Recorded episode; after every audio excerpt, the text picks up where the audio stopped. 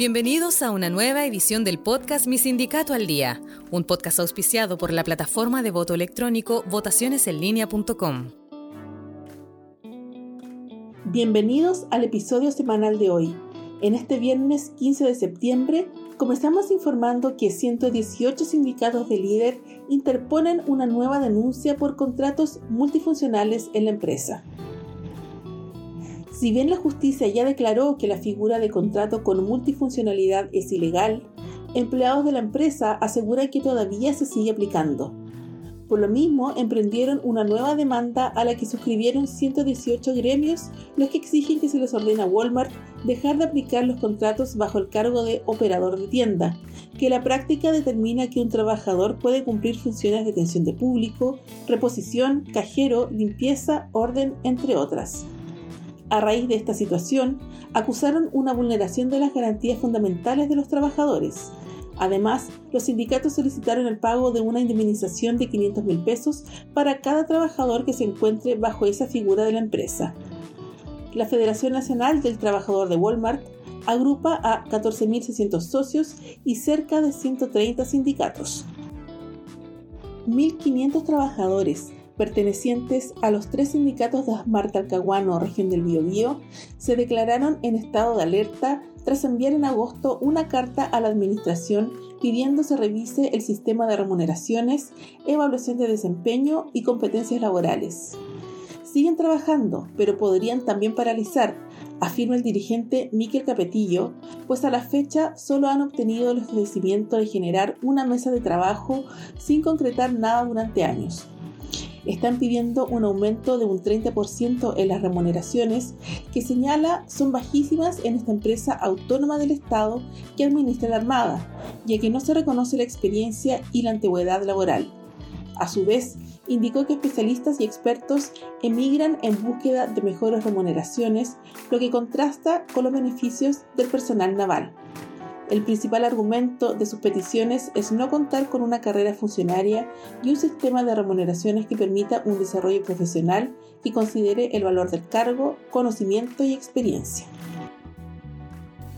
Este miércoles el Congreso aprobó una serie de iniciativas para mejorar la ley sana, la cual entrega un apoyo para aquellas personas que tienen a su cargo niños, niñas y adolescentes que padecen enfermedades graves. La ley sana creó un seguro obligatorio para padres y madres de niños, niñas y adolescentes de 1 a 18 años que padezcan una enfermedad grave. Permite que se puedan ausentar del trabajo por un máximo de 90 días para acompañar a sus hijas e hijos.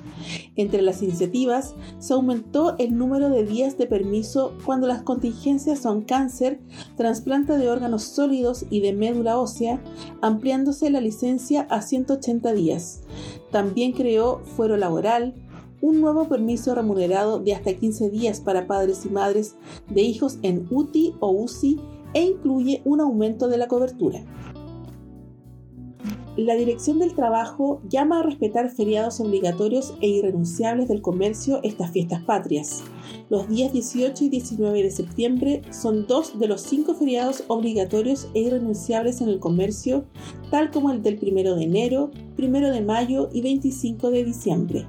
En todos los casos, el feriado comienza a las 21 horas del día anterior al festivo y termina a las 6 de la mañana del día posterior, salvo los turnos rotativos para los que rigen otros horarios.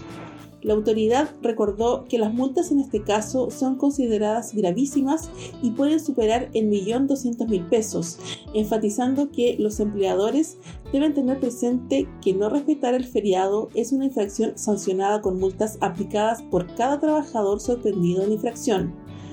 Vamos a estar fiscalizando en terreno y con dos canales de denuncia porque nos interesa que estos dos días de feriado obligatorio y renunciable se respete y que los trabajadores y trabajadoras del comercio puedan disfrutarlo. La plataforma Sindicalismo con Nosotras, la Universidad Academia de Humanismo Cristiano, la Organización Internacional del Trabajo OIT, ONU Mujeres y la Federación Internacional de Servicios Públicos ISP invitan a ser parte del Diplomado Internacional Poder Sindical desde el Feminismo y la Diversidad Sexual y de Género. El diplomado se realizará en modalidad híbrida y constará de seis módulos donde se incluirán materias necesarias para la lucha sindical desde el feminismo que se complementarán con talleres, laboratorios presenciales y un ciclo de cine. El diplomado es gratuito y cuenta con 70 cupos. Y luego de repasar las principales noticias de esta semana, agradezco el haberte informado con mi sindicato al día y nos encontramos en una próxima entrega informativa. Hasta pronto.